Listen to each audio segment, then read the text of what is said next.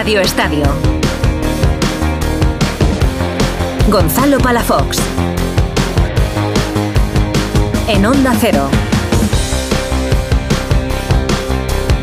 ¿Qué tal? Muy buenas noches. Durante las dos próximas horas, hasta la una de la mañana, te vamos a acompañar en esta sesión nocturna de Radio Estadio. Dejamos las líneas abiertas con el nuevo Mirandilla, donde han empatado a dos Cádiz y Sevilla.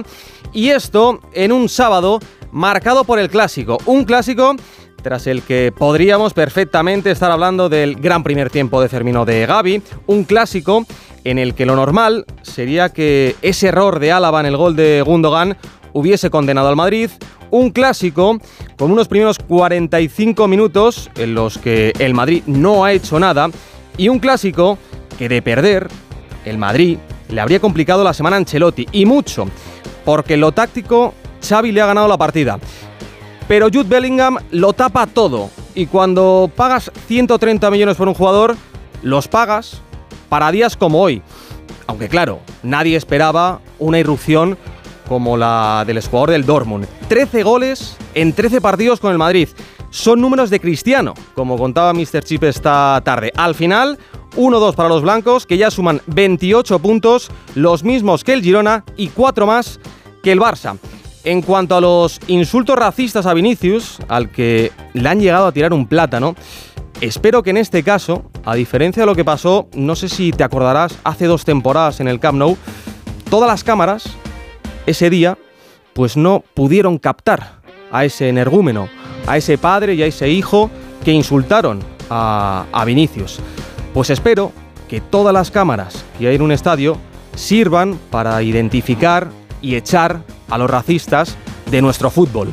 La liga sabe perfectamente que tiene un problema y no va a parar.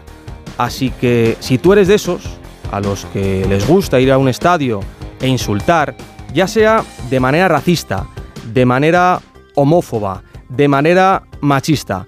Mi consejo es que no vayas, porque te van a pillar. Y si vas, estate calladito. También hoy, en el turno de las 2 de la tarde, victoria de Las Palmas, 1-2 ante el Almería, con gol en el minuto 94 de Soricaba. Mal debut para Garitano. Y en el Visit, empate a cero entre Mallorca y Getafe. Para mañana a las 2 en el Villamarín, Betis Osasuna. A las 4 y cuarto en Vallecas, Rayo Real Sociedad. A las 6 y media en Samamés, Athletic Valencia. Y a las 9 cierra la jornada dominical el Atlético Madrid a la vez del Metropolitano. En segunda división, decimotercera jornada, hoy con cuatro choques, 2-0 del Dense ante la Morevieta. Mismo resultado en este caso de la Andorra contra el Levante. Para no cambiar la tarde, el Sporting también le ha ganado 2-0 al Español. Y en el turno de las 9 casi, 2-1 le ha ganado el Elche al Tenerife. En fútbol internacional, en Alemania, goleada del Bayern 8-0 con Neuer que ha vuelto a jugar, no lo hacía desde el Mundial, se rompió la pierna esquiando a finales de año y si no lo has visto, busca el golazo de Harry Kane desde su propio campo. Hoy ha marcado otro hat-trick el jugador del Tottenham. Mañana en la Premier tenemos un partidazo en Old Trafford, United ante City. Más allá del fútbol, en Fórmula 1, a esta hora, estamos pendientes de esa sesión de clasificación del Gran Premio de México. Jacobo Vega, ¿qué tal? Muy buenas. Hola, ¿qué tal Gonzalo? Buenas noches. Bueno, pues queda apenas un minuto para que termine esta primera parte de la sesión de clasificación. Tenemos a Max Verstappen en cabeza, el piloto eh, holandés que no se pierde una y quiere estar arriba en todas las sesiones de los grandes premios. Segundo es Oscar Piastri, tercero es Daniel Richardo. Para ver a los nuestros tenemos que irnos hasta la octava posición donde está Carlos Sainz y la décima posición donde está Fernando Alonso. La sorpresa negativa es Lando Norris que está noveno. El piloto inglés parecía que iba a estar en las posiciones de privilegio, pero ha tenido un error, ha cometido casi un y está ahora metido en problemas. Vamos a ver si es capaz de salir de ahí. La carrera va a ser mañana a las 9 de la noche. Seguimos atentos a la Fórmula 1 en MotoGP en Tailandia. Buenas noticias para Jorge Martín, que tras ganar en el sprint le ha recordado 9 puntos a Bañaya. Y ya está 19 del italiano. Mañana la carrera a las 9, pero en este caso de la mañana. En Moto 2, Pedro Acosta puede sentenciar en unas horitas el Mundial. Y en Superbikes, Álvaro Bautista ha conseguido su segundo campeonato tras ganar en Jerez. Más cosas en karate.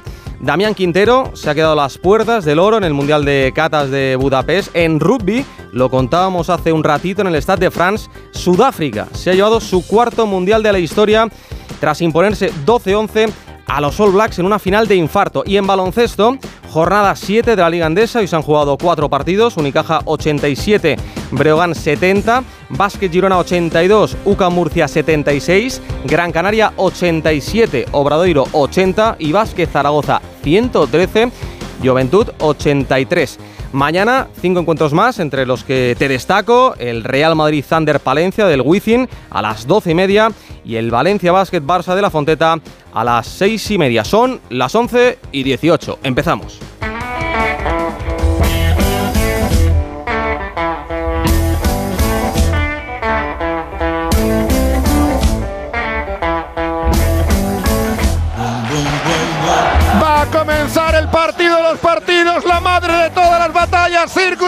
Amaga, tira la pared, el pase en corto, viene Gundogan. ¡Gol! ¡Gol, gol, gol, gol, gol, gol, gol! Se tira abajo, a la mala fortuna le sonríe. Barcelona 1. ¡Qué arranque, qué comienzo! ¡Madrid 0!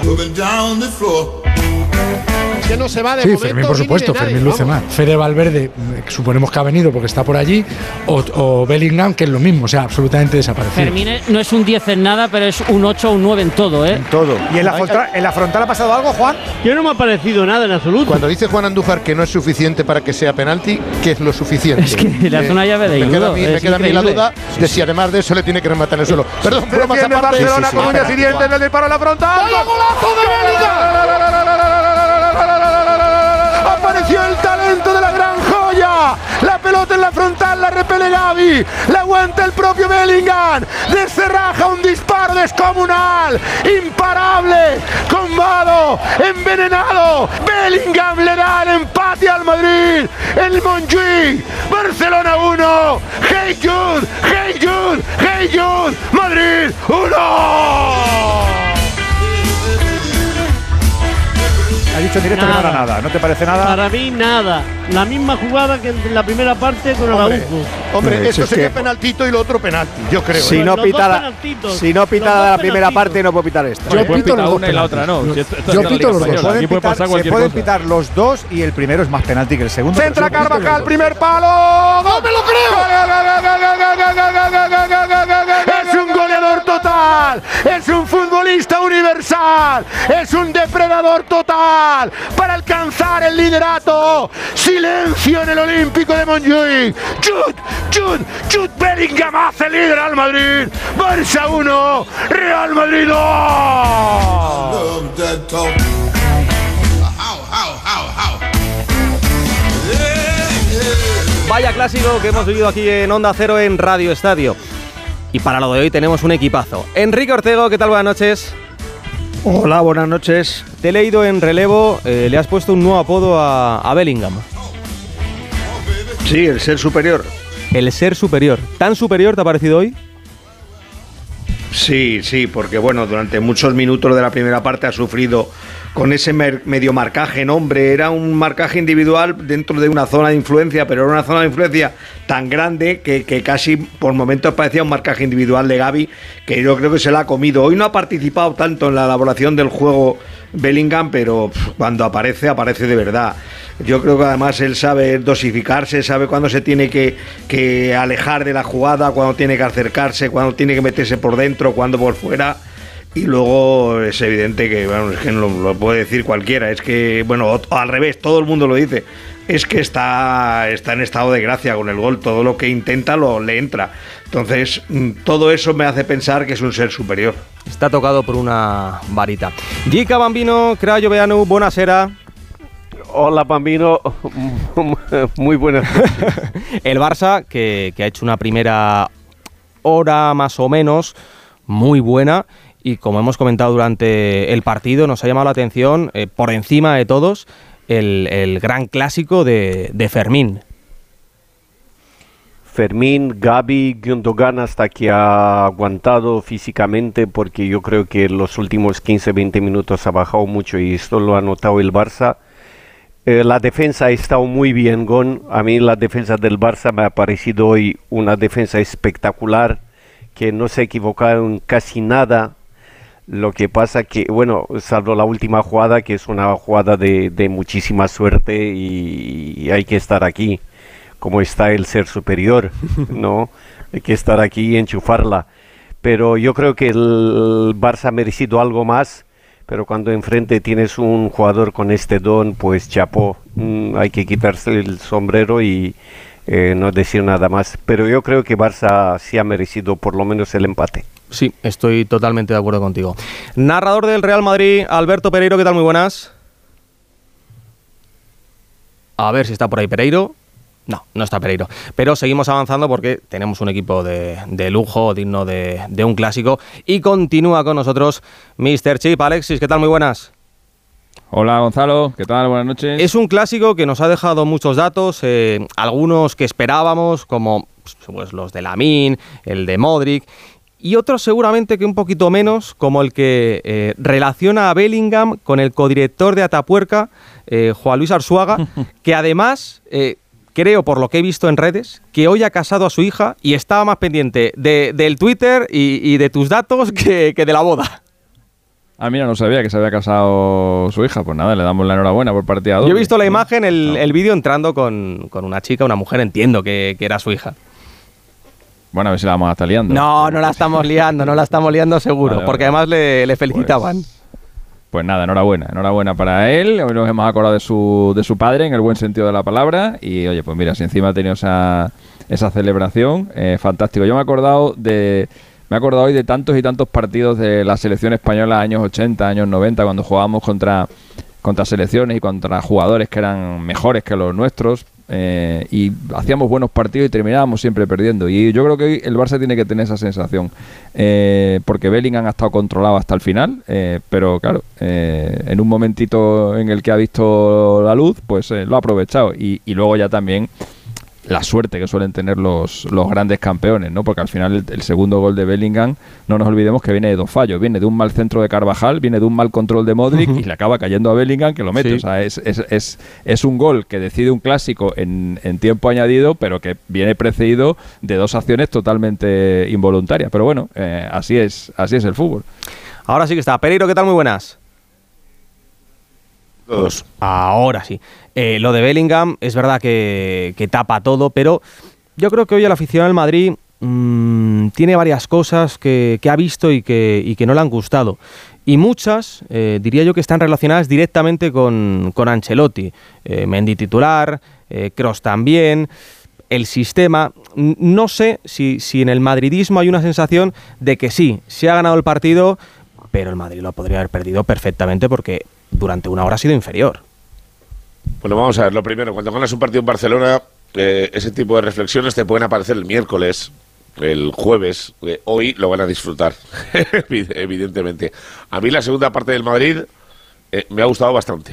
O sea, a raíz de ese disparo de, de Chouameni que para Ter Stegen a la Sí. derecha, que luego viene eh, precedido del, eh, del gol de, de Bellingham, hasta el final me ha gustado bastante. Reconozco que la primera parte ha sido superior eh, el Barça. Yo he hablado con eh, aficionados que han estado en el campo y he hablado con gente del Madrid que eh, pues eh, o, ha, o ha ido al campo o no ha ido y la sensación es que la primera parte es para tirar a la basura y la segunda con los cambios eh, pues te cambia un poco la vida. El Camavinga no puede ser suplente del Madrid nunca.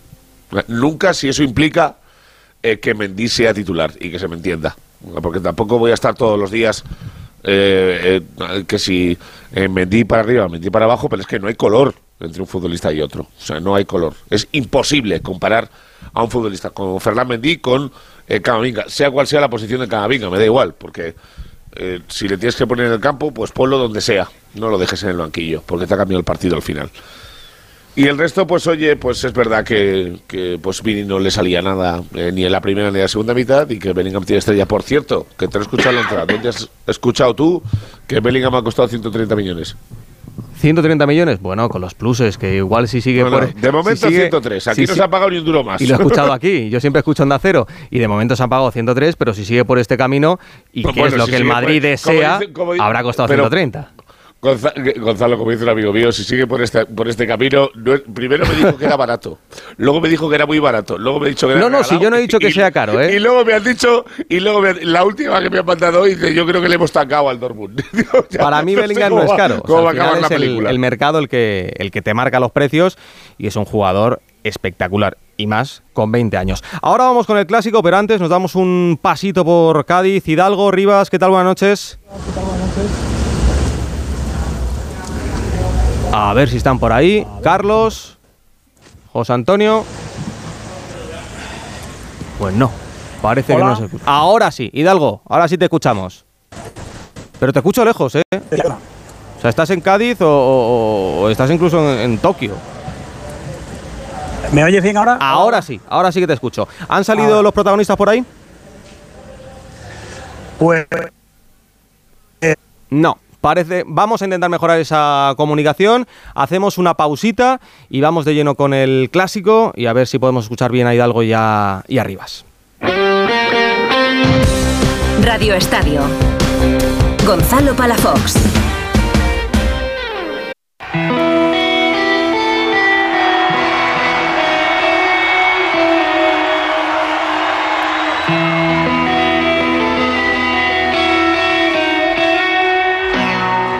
Radio Estadio. Gonzalo Palafox.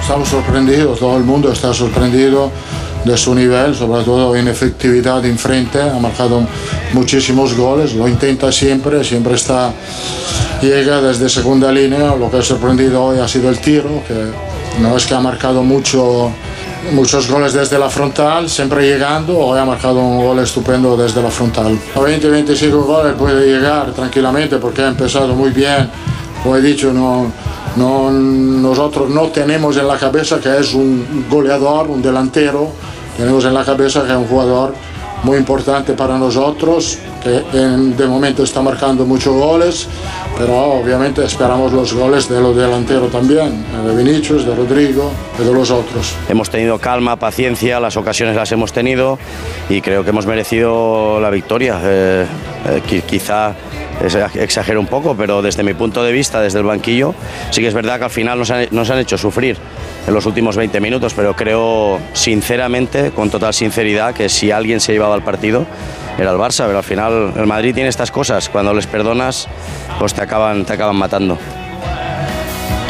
Y sumamos a esta mesa de Radio Estadio, recién llegado a Tocha, Fernando Burgos. Burgos, ¿qué tal? Buenas noches. Buenas noches a todos, para Fox. Hablábamos durante el partido de- del fichaje de Bellingham, que está para estas cosas, pero claro, para estas cosas a lo largo de una carrera de, de 10 años. Eh, lo de Bellingham en este inicio de temporada con el Real Madrid no es para nada normal. No, no es normal porque eh, prácticamente ha metido ya los mismos goles que la temporada pasada completa en el Uno menos, sí. eh, Borussia Dortmund. Bueno, en Liga ha metido ya más goles que en la Bundesliga la temporada eh, pasada. Eh, sí, no es un futbolista eh, que está demostrando lo que el Madrid esperaba a lo mejor eh, pues dentro de dos años o un poquito más tarde, porque no, hay que olvidar que se habla mucho de los jóvenes, pero es que este chico no es joven, es insultantemente joven, tiene 20 años. Mira, hoy eh, pues ha saludado antes y después del partido con, con quien fuera su entrenador en la temporada 19-20 en el Birmingham, Pet Clotep, que le conoce muy bien, que le hizo debutar con 16 años antes de fichar por el eh, Borussia Dortmund y bueno, hoy ha decidido indudablemente el partido. A mí lo que más me ha gustado, fíjate lo que es, eh, en algunas fases él se ha podido ir del partido porque no le salían las cosas, porque Gaby le estaba marcando muy bien, porque no estaba teniendo suerte en los dribbling, en los pases, no estaba apareciendo y otro se hubiera ido del partido. No, él ha sido paciente, él ha esperado su oportunidad y decía Carlos lo, de, lo del disparo desde fuera del área. El otro día también en Braga no fue tan lejano, fue el diferente el tiro porque fue muy colocado, pero es un futbolista con unos registros eh, increíbles.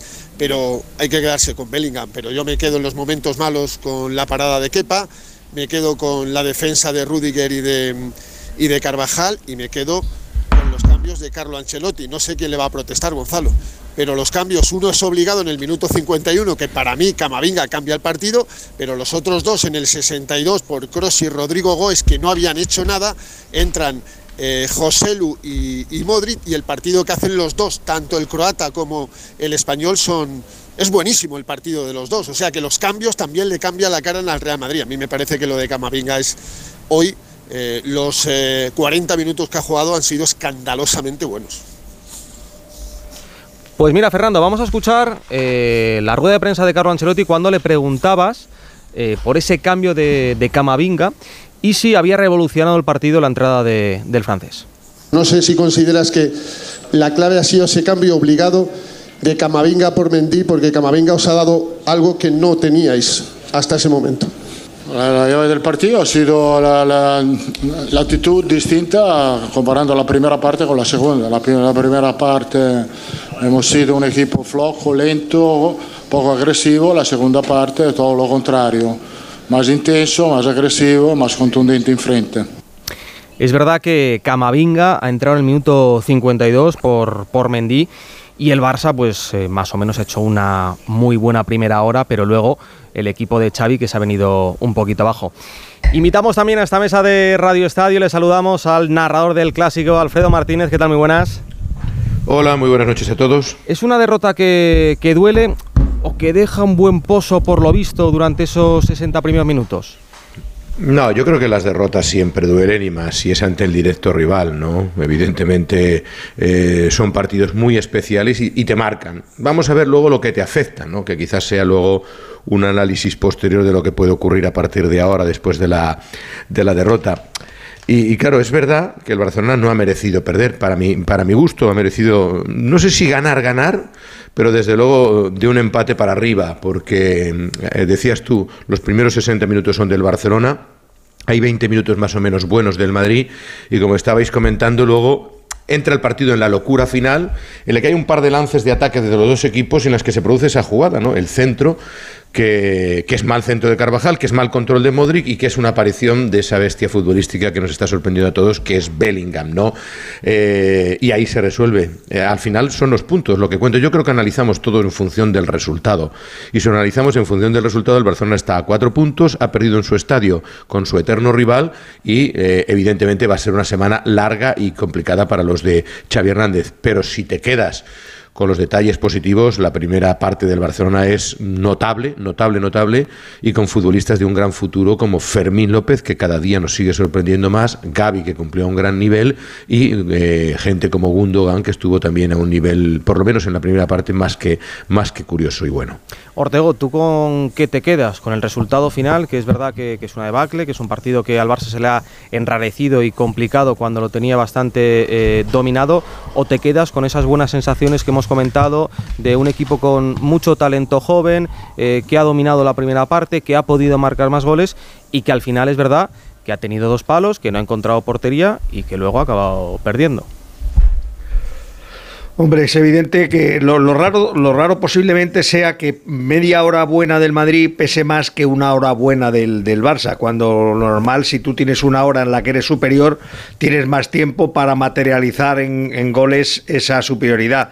El Barça no lo ha sabido hacer en, en la primera parte, pero sí, ha- sí se ha jugado a lo que ha querido el, el Barça en todo momento. Se ha jugado en campo contrario, eh, aparte del gol está la acción de, de Fermín al poste. No ha tenido mucha más profundidad el equipo en, en- en- ese primer tiempo, pero sí estaba cómodo, cómodo con, con el resultado y cómodo como estaba transcurriendo el, el partido. Yo dentro de los destacados que están haciendo los compañeros metería Cancelo. Cancelo. Cancelo ha habido un momento del, del partido en el que ha hecho muchísimo daño por su banda, un par de acciones individuales además que han podido acabar en gol. Y luego el Madrid se ha transformado, como hemos venido hablando, con los cambios. La entrada de Camavinga, por supuesto, con la que ha ganado un centrocampista, ha ganado agresividad, ha ganado posesión, porque además es un poco osado el francés cuando tiene el balón, ¿no? Hace ruletas, hace regates, arriesga mucho los unos contra uno en esos balones divididos y luego Modric le ha dado continuidad al juego. Modric ha hecho que Valverde, que ha todo el partido perdido, apareciera con el cambio de sistema cuando han pasado a jugar con tres arriba. Eh, entonces Valverde, que había estado todo el partido detrás de Valde, eh, eh, ha entrado en, en- ya en la operación ofensiva y, luego ha mejorado un- ostensiblemente todo lo que pasa por, por, por Bellingham en los momentos oportunos, como antes hablábamos. ¿Ha acertado tanto Xavi con, con el 11 y, se ha equivocado tanto Ancelotti o- o no lo veis así, sino que el partido al final se ha dado como se ha dado?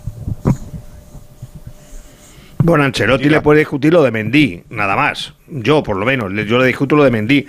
Lo demás, que Cross sea titular después de los últimos partidos de Kroos de y que descansara el otro día, no se lo discuto. Lo de Mendy sí, y lo demás no. Y en el Barça, Xavi ha tenido paciencia para no tirarse de cabeza por los que venían de lesión porque evidentemente a pesar del paripé del otro día de colocarlos a todos en el campo el viernes en el entrenamiento para acojonar un poco, eh, se ha visto que luego al final ninguno ha sido titular. Es más, a mí me da la Eh, sensación, Enrique, que. Per- Perdona, Alberto, a mí me da la No, no, sensación de que ni- ni- ninguno ha estado bien. Es decir, se le veía a Lewandowski falto de ritmo, a Rafinha también sin, sin poder marcar distancias. Es más, eh, han entrado más por el oficio y la veteranía, pero posiblemente no hayan aportado lo suficiente cuando incluso la entrada de Uriol Romeu a Fermín por Fermín ha bajado el rendimiento del equipo. Los cambios no le han funcionado al Barça. Decías, Mucho menos. O, o- o por, o lo menos que- tengo la sensación de que es verdad que lo de Camavinga cambia el partido, porque es normal, y porque es un futbolista para eh, eh, valorarlo lo suficiente eh, y empezar a entender de una santa vez que es, un, es, es clase mundial. O sea, es que no entiendo cómo eh, no puede empezar de inicio partidos de este, de este nivel. O sea, sé que soy muy pesado con este tipo de situaciones, pero eh, uno, viendo la comparativa, y dos, incluyendo los del centro del campo, ¿eh? O sea, hubo un punto en la vida de Ancelotti en que eran Camavinga y, y 10 más y que lo hubiera puesto de portero y ahora está en ese punto en el que ayer eh, eh, cuando eh, le pregunta a Fernando en, sala de prensa le contesta que bueno pues parte uno con ventaja porque tal pero no es tan importante que empieza como el que acaba. No sí sí es importante. Y más tener a estos tíos 90 minutos. Y luego es verdad que en el cambio de, de Cross que es el mismo pues yo pensaba que se iba a ventilar a, a para, para dejar a Rodrigo en el campo, pero mira, le ha salido bien todo. A partir de ahí, Chouameni también ha crecido en el partido, una vez que Kroos no estaba, que es lo que más eh, me ha sorprendido. Y no sé si un clásico en la primera parte para dormirse, prácticamente. Eh, es verdad que ha sido bastante mejor el Barça, pero tampoco ha sido un fútbol de locos. Y la segunda tampoco ha sido la mejor del mundo, pero. Para dormirse la primera parte, Pereiro. Para A- dormirse a mí la no me primera parte. parecido- no me ha parecido. eh, también te digo, os tenía Pero para a dormirse. en la A vosotros os tenía en la radio y tenía la tele delante y si no tengo la tele a- aguanto, pero eh, Pues chico, a mí me ha parecido más que aceptable la primera parte de fútbol, en Pues no cuanto a fútbol se refiere. no sé. Escucha, pues para eso están las opiniones como los culos. Cada uno tiene uno, Freddy, y. y Hombre, hay y ahí- comparaciones más bonitas que él. Es, eh, hay culos muy bonitos, ¿eh? No, no te digo yo que no. Eh, Fernando, eh, tú ayer dabas el, el 11 que iba a sacar Ancelotti, el que ha sacado, con Mendy de lateral izquierdo, con Cross en el, en el centro del campo. Eh, ¿Le cuesta a, a Ancelotti dejar eh, a Cross y a Modric, a los dos juntos, en el banquillo? ¿Y le cuesta también en partidos importantes eh, no verle algo a Mendy que, que no sé lo que es, pero que él se lo ve? No, no le cuesta nada. Él eh, valora en ocasiones estados de forma y eh, en la segunda parte de la temporada pasada, pues Camavinga era insustituible y Chouameni jugaba menos que yo. Em, y él entendía que Cross estaba bien, según eh, crítica de público y afición. Todo el mundo dice que Cross cada vez que da tres pases es el mejor del partido, eh, pero hoy Cross ni ha estado ni se le ha esperado. Eh, es que Fermín le ha pasado por encima. Antonio Cross sí, al cinco veces campeón de la Champions. Y fijaros cómo se ha ido en el minuto 62, cabreado como una mona que no ha celebrado el primer gol de Bellingham. Es que no lo ha querido celebrar, ha dado dos palmitas como si las da uno del Atlético de Madrid, despistado. No, a mí me da la impresión de que Ancelotti eh, alinea según estados de forma, también evidentemente gustos personales, pero es que todos nos chirría que Camavinga juegue de lateral izquierdo a todos. Entonces, hoy, para meter a Camavinga, se hubiera tenido que cargar a Cross. Y eso hubiera supuesto lo que hubiera supuesto otra vez, que si esto, que si lo otro, el cabreo de Cross. es que no es fácil la labor y la misión de Ancelotti. No es fácil, por eso le pagan y por eso hace lo que hace. Pero los partidos no duran 45 minutos, ¿eh? Y los partidos no, No, los no. juegan solo 11, 11 jugadores, ¿eh? Los partidos duran mucho y los partidos eh, los juegan 14, 15, incluso 16. Y Ancelotti, como explicó ayer en sala de prensa, entendía que a lo mejor había una situación donde los de el banquillo cambiaban el encuentro y lo han cambiado clarísimamente. Yo también pondría a Camavinga, pero es que yo no estoy ahí, no sé si Camavinga a lo mejor no tiene confianza, si pasa algún problema, si tiene alguna molestia, pero no es fácil, ¿eh? No es fácil con las leyendas. Modri de momento se lo está tomando mejor que a principio de temporada. Hoy le va a venir muy bien en su partido 500 haber jugado también como ha jugado la media hora final. Yo hubiera sacado el mismo equipo que hoy, pero con Camavinga en lugar de Cross. Alexis, eh, ¿para ti ha sido eh, tan decisivo ese, ese cambio de, de Camavinga? ¿Y cómo has visto sobre todo en la primera parte a, Tony Cross? Porque yo lo he visto, mira que en, en, otras ocasiones, en otros partidos de esta temporada, hemos visto a un Cross eh, diferente al estado de forma de Luka Modric. No hay que compararlos, tienen edades muy diferentes, son cinco años de, de diferencia.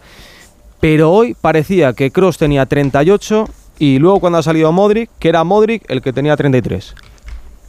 Bueno, yo creo que en el primer tiempo, eh, bueno, en el primer tiempo y en el segundo, Cross se ha ido del partido sin pasar por él. Eh, y Cross ha hecho grande hoy a, a Fermín. Eh, grande no, grandísimo, porque Fermín se lo ha comido en el primer tiempo y Cross no se ha enterado de nada de lo que iba, de lo que iba el partido. Y es raro ver a Cross en un partido de este, de este nivel pasar tan, eh, tan de puntillas.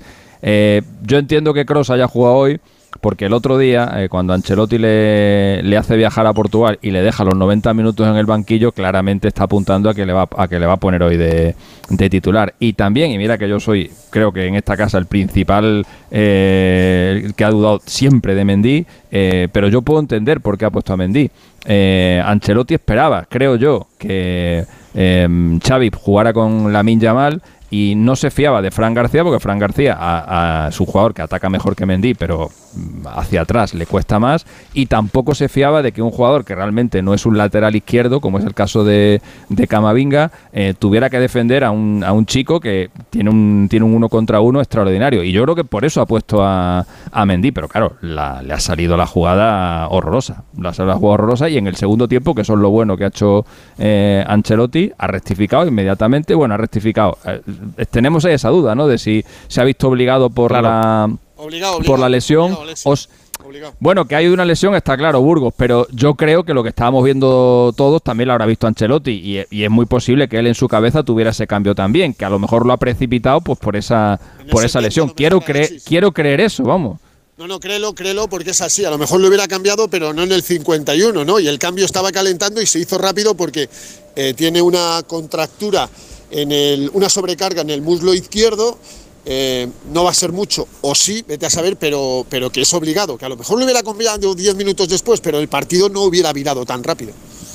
No, el oxígeno que le ha dado Camavinga al, al, Real Madrid y cómo ha reactivado a todos los compañeros en el, en el, centro del campo, evidentemente ha sido clave. Y ese es el cambio eh, que ha cambiado el que ha cambiado el clásico y que ha permitido que el Madrid igual la partida, porque el Madrid hasta ese momento estaba siendo muy inferior al, al Barça. No es que con la entrada de Camavinga el Real Madrid haya pegado un recital, yo creo que ha igualado las cosas, ha equilibrado las cosas y al final la ha decidido por, por dos detalles, por dos zarpazos del mejor jugador que había hoy en el campo, que era, que era Bellingham. Pero yo creo que el resultado más justo habría sido un empate. Creo que eso es lo que, lo que hemos visto. Ha habido un primer tiempo muy, muy, muy bueno del Barça eh, y un segundo tiempo en el que el Madrid ha estado mejor que el Barça, pero sin llegar a la sí. Es que, Alfredo, eh, hemos criticado el primer tiempo de, del Madrid porque seguramente que no haya estado a la altura de, del clásico, pero eh, después del gol de, de Bellingham, el, el Barça se queda totalmente noqueado. Sí, bueno, era el minuto 24 de juego ya. Eh, claro, cuando tú estás remando, estás luchando, estás creando y te sientes superior y de la noche a la mañana en una jugada aislada de repente ves que no ha servido para nada, yo creo que anímicamente le ha afectado. No olvidemos que hay mucha gente joven en ese equipo, ¿no? Estás hablando de Alejandro Valde, de Fermín López que juega su primer clásico, o sea, bastante es que se ha enfrentado y que como estabais diciendo había anulado a Cross durante muchas fases del partido. Gaby, son jugadores que se están curtiendo, pero evidentemente también recibieron ese, ese mazazo, ¿no? Haber eh, lanzado a los postes dos balones. Recuerdan la segunda parte que era una jugada de Íñigo Martínez y otra de Araujo, a renglón seguido, me parece que es el minuto 6-7 de juego de la segunda parte, uh -huh. en la que también parece que va a caer el segundo gol. Y de repente, con muy poco que ha hecho el Madrid, se pone con el empate. Yo creo que eso anímicamente, quieras que no, afecta a todo el mundo, ¿no? Y, y el Madrid ha ido creciendo, ha ido confiando. Yo creo que también un poco el cansancio, ¿eh? Ten en cuenta que hay muchos jugadores que venían. Eh, Xavi no ha podido rotar todo lo que necesita por las lesiones, están jugando casi siempre los mismos futbolistas y eso ha podido influir, ha tenido un día menos de descanso. No es que sean excusas, pero es un poco tratar de justificar que yo creo que físicamente también el Barcelona lo ha acusado en la segunda parte y ha ido cediendo, a pesar de que en la recta final yo creo que fue un intercambio de golpes. Los diez últimos minutos es un partido que si marca el Barcelona no pasa nada, si marca el Madrid no pasa nada, porque se alternaban las llegadas de un otro equipo a otro campo prácticamente con la, con la misma intensidad. ¿no? Pues ojo a lo que decía Gaby tras el partido. Al final son, son detalles y el primer gol yo creo que ha, ha marcado la, diferencia en el partido. No podemos estar así empanados en, esas acciones que al final marcan el partido y, bueno, yo creo que a raíz de, ese gol, del primero suyo, nos hemos venido poco abajo todos. Se ha venido un Que poquito por abajo. cierto Sí. es un pequeño fallo de Gaby, lo, lo comentaban nuestros analistas, porque él, me parece que lo dijo Gerard o, o Robert Moreno, eh, él que despeja la pelota está un poco libre y podía haberla despejado no hacia el centro, sino hacia uno de los lados y haber evitado que le llegara la pelota para que controlara Bellingham. Sí, pero los demás reaccionan tarde, Alfredo. Eh, Sí. Tanto Fermín como sí, y- y- van Le da tiempo a controlar bien y- Creo que es Christensen el que sale y da tiempo a armar la pierna a, a Bellingham. Pero Y, luego otra cosa, y el y Ter Stegen puede hacer más, ¿verdad? Sí, Bueno, para mí sí. hacer más, porque, pero bastante sí, más. Sí, porque va con la mano Yo creo que floja. sí. Pero luego, para mí también el Barça con los cambios eh, baja mucho, porque Oriol Romeu no aporta nada, Alfredo. Pues está fatal, Pierde dos está balones fatal. muy peligrosos. Eh, Rafinha muy poco y Yamil, eh, y Yamal no puede jugar, Lamin Yamal no puede jugar en la izquierda. Se le ha visto mucho, muchísimo que, que Bueno, y no- Lewandowski, no- y no Lewandowski no estaba. Y Lewandowski no tenía ritmo, Leva no, no no estaba. ganó casi Yo nada. creo que, que- que ha bajado mucho con los cambios porque ha salido Fermín del campo y el Barça ha perdido inclusive la, la pelota, el control del partido y sobre todo por la baja eh, forma, fi- bueno, consistencia al final porque la edad no perdona y el trabajo de, de Gundogan que a mí me ha parecido un jugador ¡buah! es espectacular en todo Mm. lo que ha hecho. Le da pausa, le da ritmo, tiene llegada, o sea, es un jugador diferente. Yo creo que se ha sentido obligado por los cambios Xavi, es decir, Lewandowski lleva mucho tiempo, tiene mucha jerarquía, ha hecho todo lo posible para llegar al partido, le tiene que sacar, pero se ha visto que no estaba. Otro tanto Rafinha, eh, no tenía ritmo, dices, bueno, venga, tus 20 minutitos, pero no se ha ido ni una vez. Y Lamin Yamal era un tema de justicia, es decir, oye, es un chico que está cumpliendo, gana el otro día el equipo y le sacrifica por el sistema de juego de meter a Cancelo más arriba, pero como decís, le mete en la otra banda y casi casi le condena a que no brille. Y luego Uriol Romeu, por jerarquía, es un futbolista que, que ha venido, que, que tiene cierto peso y al final se ha visto que no está. A mí me parece que empezó muy bien los dos o tres primeros partidos Romeu en el Barcelona y, y- y- ahora le está, le está viniendo grande el Barça, sinceramente. Quiero que El escuchéis. problema, el problema de Oriol Romeu es que no está Frenkie de Jong, que es el mismo problema que ha tenido Gundogan. Porque cuando estaba Frenkie de Jong, todo el centro del campo del Barça funcionaba como un reloj. Y desde que se ha ido Frenkie de Jong, eh, todos parecen peores, empezando por el propio Oriol Romeu. Decía que quiero que escuchéis un sonido eh, de Vinicius hablando en Real Madrid Televisión, porque es verdad que Ancelotti ha elogiado a Bellingham diciendo que puede llegar a unas cifras de 25 goles esta, esta temporada. No sé si se ha referido en Liga o a, la, o a la temporada, pero también le ha dado un pequeño palo a los dos delanteros con los que jugaba hoy el Madrid, que eran Vinicius y Rodrigo. Porque al fin y al cabo, hasta hace unos meses, Vinicius era el número uno del Madrid, incluso después de la, de la marcha de Benzema, eh, todo el proyecto podía girar en torno a él. Y a mí me ha sorprendido lo que ha dicho Vini hablando de Bellingham. Increíble. Siempre marca la diferencia y la afición ha acostumbrado con Cristiano y ha legado uno más para nosotros. A mí me sorprende esto porque al final Vinicius se tendría que creer él mismo que es el nuevo Cristiano, pero le deja todo el peso y la responsabilidad en este caso a Bellingham y tampoco lo dice a malas, lo dice contento. Fernando en el Sí, Pereiro. No, no, digo, no, y ahora, le preguntas a Fer, pero muy, muy breve, porque le va. A Vini le va bien tener otra bestia al lado. O sea, eh, él ha hecho eh, cariños continuos a Benzema eh, durante sus eh, años en el Madrid, incluso cuando Benzema no le correspondía en absoluto, y lo está haciendo ahora, a costa de que le duele alguno, por cierto. Fernando, ¿a ti te sorprende que, que Vinicius compare a Bellingham con Cristiano o a Cristiano con Bellingham y, y no sea él el que diga yo tengo que ser el nuevo Cristiano Ronaldo? Para nada. Particularmente. ¿eh? ¿Hay tan buen rollo porque- entre los dos? Sí. Sí, sí. eh, se lleva muy bien, pero eh, es que Bellingham se lleva mejor con los franceses y con Rodrigo, por ejemplo, ¿no? Se lleva muy bien con, con Chouameni y con Camavinga, muy, muy, muy bien. Eh, Vini es un poco más individualista. Eh, Vini pf, tiene 30 personas a su servicio y tiene mucha gente a su alrededor.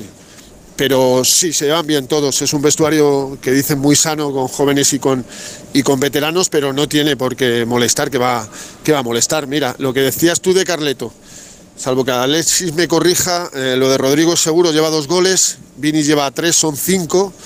En lo, lo que llevamos de temporada, en 14 partidos, que no ha jugado Vini muchos porque todos porque estuvo tiempo lesionado. El año pasado entre Rodrigo y Vini hicieron 41 goles. Va a estar complicado que lleguen, pero es que Ancelotti lleva razón. Es que el Madrid no puede vivir solo de Bellingham en ataque. Es imposible que viva solo de Bellingham en ataque. Porque Bellingham no va a estar como está en estos tres meses eh, tan acertado a puerta. Habrá un momento donde, donde la portería se le haga pequeñita, ¿no? Porque todos los jugadores pasan por, por esas fases. Pero sí, el Madrid necesita mucho más a Rodrigo, que hoy se le ha visto fatal, fatal, fatal, fatal. Y, Vini, pues quiere, lo intenta, pero no tiene la lucidez ni la eficacia de, de las dos últimas temporadas. Y a José Lu le dan los minutos que le dan y no puede hacer más, porque lleva más goles o lleva los mismos goles que los dos meninos juntos. Por eso es lo de, lo de Ancelotti. Ancelotti no, no, no eh, enmascara ni, ni, ni te pone paños calientes para las cosas, las dice como las dice, pero porque también se los dice a ellos, o, o- o que nos queremos, que no le ha dicho a Rodrigo, oye, hay que espabilar, Vini, hay que hacer muchas más cosas, claro que se lo ha dicho. Lo que pasa es que llevamos así desde agosto. El Madrid no, no puede aguantar con, con Bellingham, que nadie se piense que Bellingham va a Y aguanta. esta racha goleadora. Y pasa septiembre y, y el Madrid así no puede seguir porque es que Bellingham no puede mantener este ritmo y estamos a finales de octubre y el tío sigue igual. Eh, y al final yo recuerdo que el, el Barça en la pasada temporada eh, vivió de Lewandowski eh, pues hasta, hasta que se fue al Mundial. Y los tres primeros meses fueron de Lewandowski y era prácticamente el único que, que anotaba. Y ahí cogió una, una ventaja que ya luego no hubo manera de, de quitársela. Y vamos a ver si Sí, ahora se la quitan yo a- creo- Sí, Enrique.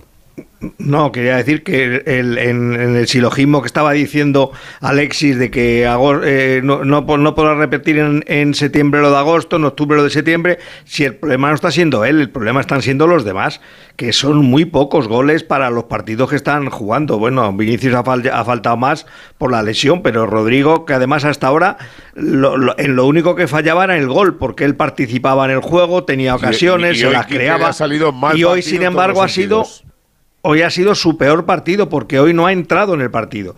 Es decir, ha estado totalmente out y, tampoco es que tuviera un marcaje especial. Eh, cerca de su zona se movía Íñigo Martínez, que yo creo que en un uno contra uno en velocidad eh, tal, eh, Rodrigo tiene que ser más, rápido de Íñigo. No, no lo ha intentado ni una vez, no ha tenido ni un, ni un ten con ten de decir "Vo- voy a, voy a buscármela, ¿no? Eso sí que me preocupa más, porque hasta ahora, bueno, falla goles, pero tiene ocasiones. Pero es que hoy, incluso en la, en la segunda parte, ha habido una acción por la banda derecha que tenía absolutamente solo a Vinicius y ha rematado él en una situación muy forzada que era muy Sí. difícil que el balón fuera incluso entre, entre los tres palos, ¿no? Y Vinicius estaba al otro lado absolutamente solo. O sea que es más preocupante, es pero justo además después de marcar un gol, que dices, bueno, ha marcado el gol, a partir de ahora Rodrigo, las pesadillas de no marcar se le habrán pasado. Pues hoy, ha- hoy, hoy no ha estado ni dentro del, del nivel que había estado los partidos anteriores. Darme un Si segundito, que los- ahora, un segundo, que ahora analizamos la polémica, nos queda mucho que analizar de ese clásico,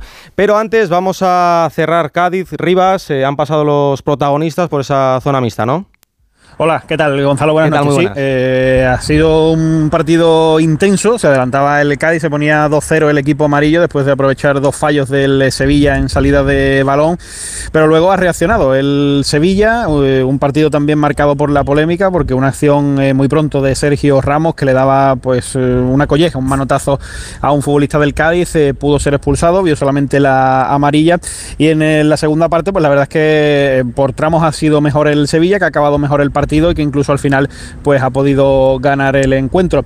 El técnico del Sevilla, Diego Alonso, que ha destacado la labor de su equipo, pero también ha reconocido que se van eh, disgustados porque desde su llegada pues todavía no han conseguido ganar y considera que hoy ese botín de un punto se queda corto. Y por su parte Sergio no ha querido cargar contra el árbitro, dice que sí, que es posible que se pudiera haber expulsado a Sergio Ramos, pero también en una acción posterior a Cuame y por otro lado, bueno, pues ha reconocido el esfuerzo de sus jugadores y también que se rompa esa dinámica negativa que llevaba el Cádiz de tres partidos consecutivos eh, perdiendo y también ha lamentado, bueno, pues que su equipo en el próximo partido en Getafe va a tener eh, ya seguras tres bajas porque los tres futbolistas que estaban apercibidos con cuatro amarillas, Fali, Iván Alejo y Sobrino, han visto la quinta, así que no estarán en el Coliseum. Bueno, pues con este empate el Sevilla es décimo tercero con 10 puntos, el Cádiz décimo cuarto también con 10 puntitos. Abrazo muy fuerte, Rivas. Un abrazo. Radio Estadio. Gonzalo Palafox.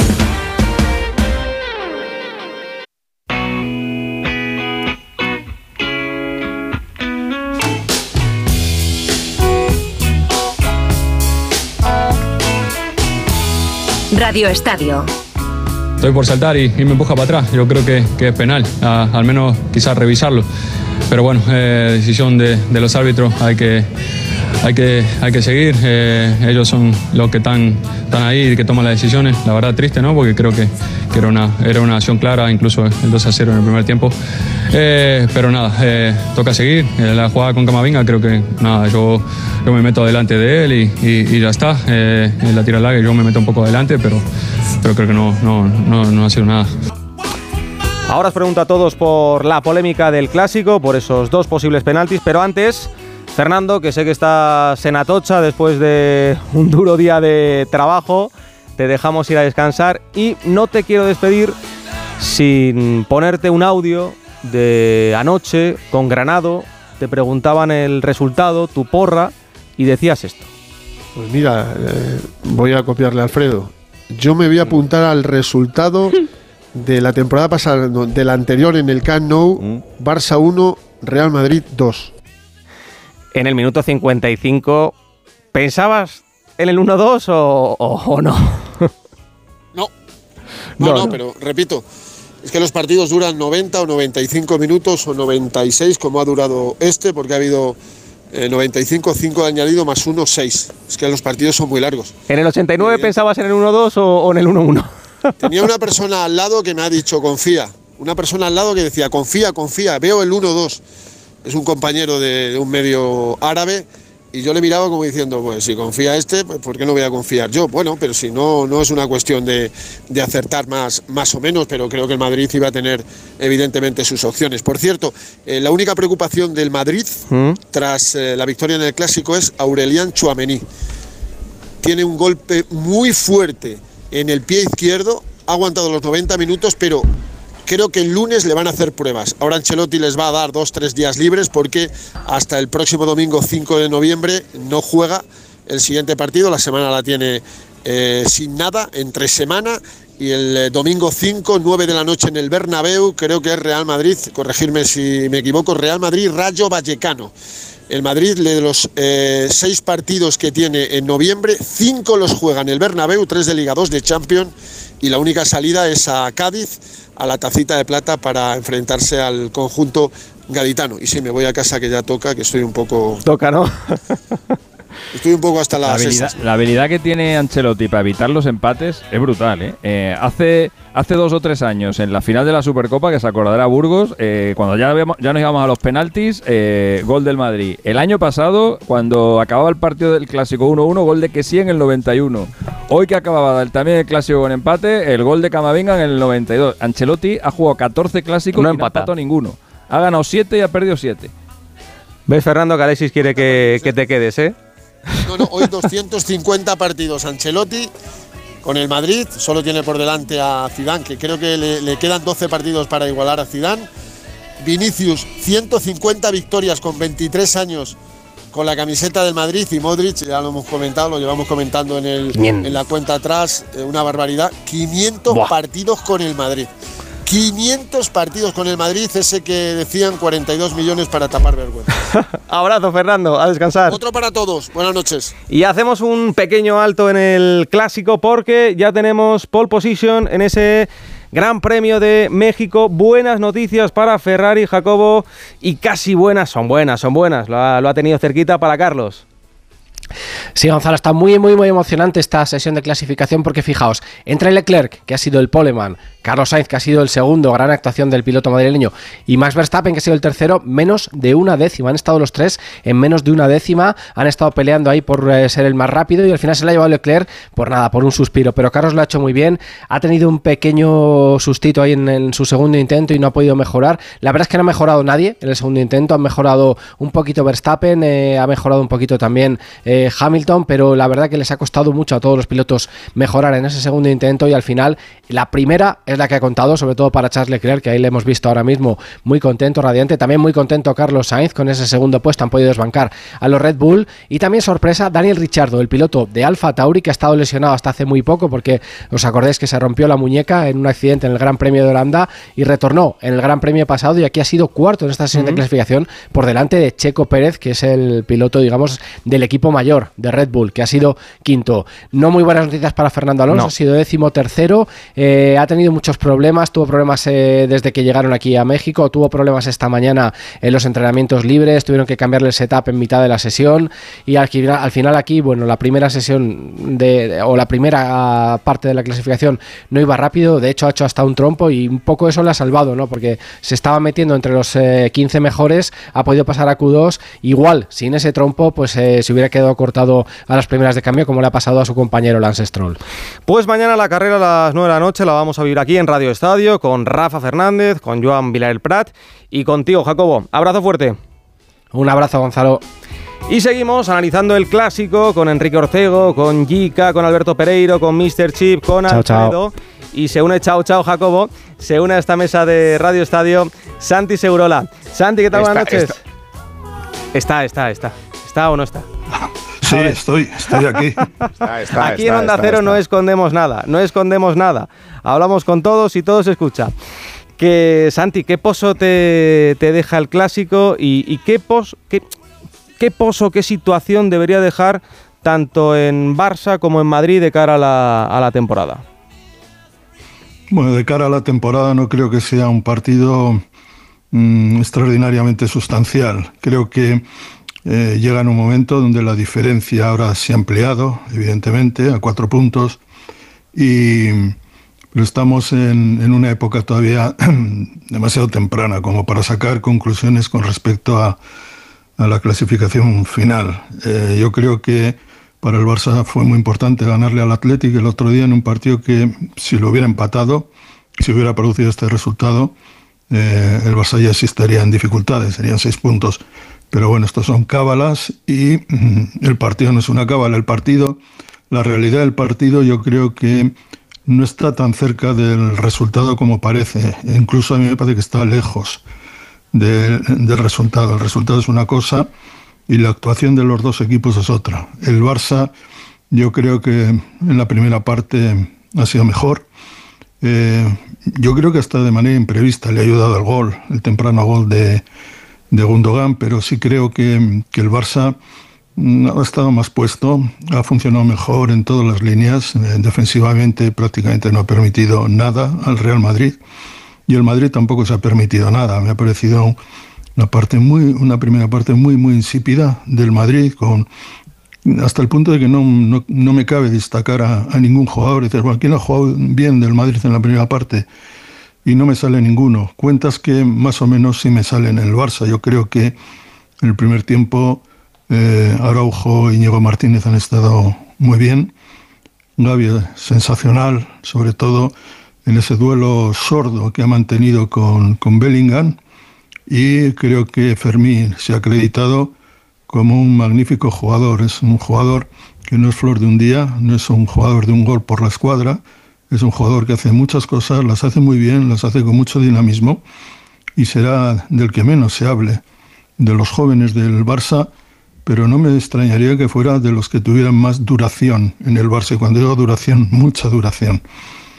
Eh, yo Félix también le he visto mejor, sigue- sale del partido con una derrota más. Todos los partidos que ha jugado contra el Real Madrid los eh, no ha ganado ninguno y no ha marcado nunca un gol al Madrid en, en competición oficial. Y el, el Madrid me ha decepcionado mucho en el primer tiempo y luego yo creo que en el segundo no ha ocurrido un par de cosas. El Barça se ha desinflado físicamente. Creo que jugadores como el mismo Fermín y algunos otros eh, no les daba más, eh, no tenía más aire para, para jugar. Yo Félix tampoco. Y poco a poco se ha visto superado, pues yo creo que por la potencia física del Madrid y el ingreso de, de Modric. Modric pueden tener los años que quieran, no sé cuántos tiene, 37, 38, me da igual. Pero todavía tiene el fútbol en la cabeza y en los pies. Y creo que a partir de ahí, entre que el Barça ha terminado cada vez más metido, más, eh, más metido en su área, eh, con las líneas más, eh, más disjuntas y con el Madrid con posibilidad de correr.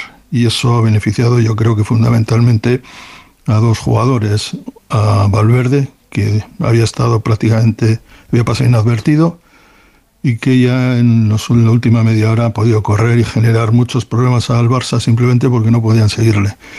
Y Bellingham, lo de Bellingham, Bellingham ha ganado el partido, más que el Madrid, yo creo.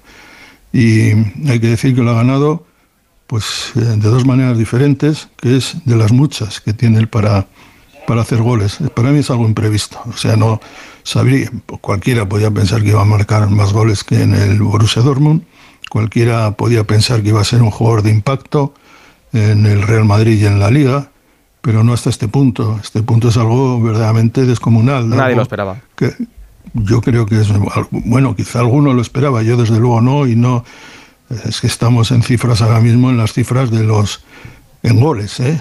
Que just- y no estamos hablando de un delantero centro estamos hablando de cifras de goles que se escapan a la a la digamos a la imaginación casi Lo que decía Mr. Goles, uno- cifras de Cristiano Ronaldo. Sí, un gol por partido prácticamente. Son cifras extraordinarias. Un, un derechazo y una llegada al área. O sea, dos goles muy típicos suyos, pero es que también le hemos visto marcar de cabeza y le hemos visto tantas cosas que hoy, que para mí no ha jugado bien, o sea, ni él ni nadie en el Madrid me ha parecido que, haya hecho nada especial. Sin embargo, ha, ha ganado. Algo muy en la tradición del Madrid. ¿eh? El Madrid siempre hemos sabido que si no juega bien, las posibilidades de que gane son muchas. Y de que gane en el último minuto más que en ningún otro eh, equipo. Y en el Barça también hay algo tradicional en esto. El Barça necesita jugar muy bien o bien para ganar generalmente, digamos, en el contexto de las cosas. Y hoy se le ha olvidado ya en la media hora final. Bueno, creo que hay razones para, la- para el optimismo en el Barça, aunque cueste que digieran esa, esa píldora. Me parece que eh, Fermín, Gavi se consolidan. Tengo la impresión de que el ingreso, el regreso de de, de Jong, de Lewandowski, de Pedri, si es que, si es que vuelve, porque Ca- ya, ya le cuesta. Ca- Cancelo, Santi, Santi Cancelo también ha hecho algunas cosas interesantes, ¿verdad? Para mí Cancelo en el primer tiempo ha sido un desastre. Ha sido el peor, el peor jugador. Veo del que estáis de acuerdo. En la segunda parte le han quitado justamente cuando daba la impresión de que le estaba haciendo más daño al, al Real Madrid, sobre todo a Camavinga. Y le encontraba, y le encontraba a Fermín, muchas veces con balones por detrás, algunos por encima de, de, Camavi- de Camavinga, y no había respuesta. Yo creo que hay Cancelo, si no tiene que pensar y tiene que correr y salir, es un jugador que tiene, tiene cosas, es, es potente, tiene técnica, pero no me parece que sea un jugador especialmente inteligente. Y, y es cierto que la segunda parte le ha hecho daño por el costado al, al Real Madrid, pero yo creo que en ese momento el Barça se estaba cayendo a pedazos ya. Y además estaba cayendo pedazos el hombre que le estaba surtiendo a él, que era, que era Fermín. Bueno, creo que en el Barça hay algunas razones para el optimismo y en el Madrid yo creo que el problema, hay dos o tres problemas. Uno, esa especie de dilema existencial, ¿no? De qué hacemos, jugamos con los veteranos, jugamos con los jóvenes, jugamos con, con Camavinga, con Chouameni, con Valverde y con Bellingham, pero eh, ¿qué hacemos con Cross? Cuando juega Cross, ¿con quién?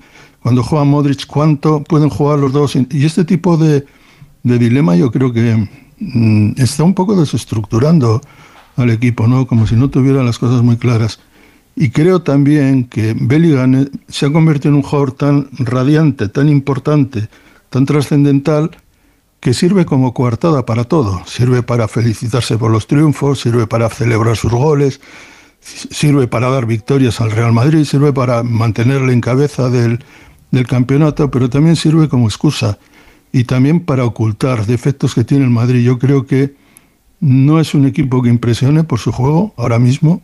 Creo que defensivamente no es fuerte y creo que eh, no es un Madrid que, que dé esa sensación de poderío que transmite su puntuación en, el- en la liga, que es magnífica. Pero ve- vete a contárselo a cualquiera, porque al final siempre tienen el, el martillo, y el martillo es Bellingham. Es que son los puntos y al final el Real Madrid es líder, le saca cuatro puntitos al Fútbol Club Barcelona y ha ganado el clásico de, de esta noche. Santi, te despido, gracias por la firma. Eh, ahora voy a Alexis, pero que sé que tienes invitados en, en casa y no te queremos molestar más, ¿vale? Ah, tienes invitados en casa. Gracias, Santi. hasta ahora. Tienen invitados, pero no se podía contar. Abrazo, Santi. Vale, vale, vale. Chao. Hasta ahora. Chao. Decías, Alexis. No, que eh, bueno, me hubiera gustado que hubiera estado Santi, porque mm, iba a rebatir un par de cosas que ha, que ha comentado. Lo primero, en la historia de rebátelas igual. No, sí, claro, lo voy a hacer igualmente, pero que, pero que, pero que nadie piense. Sabes que si le rebates, luego, luego Santi va a dejar a sus invitados Luego y va a volver a conectarse, despide- lo sabes, ¿no? despide a los invitados y pero- vuelve, eso es, No, eso pero es. lo aclaro, lo aclaro, lo aclaro porque quien nos esté escuchando No, puede pensar, mira, no, este se ha esperado a que se vaya para para no, para, para No, nada. además, además dicho, me ha pedido Santi que que fueran 10 Hace- minutos. haces muy bien rebatirlo, eso es.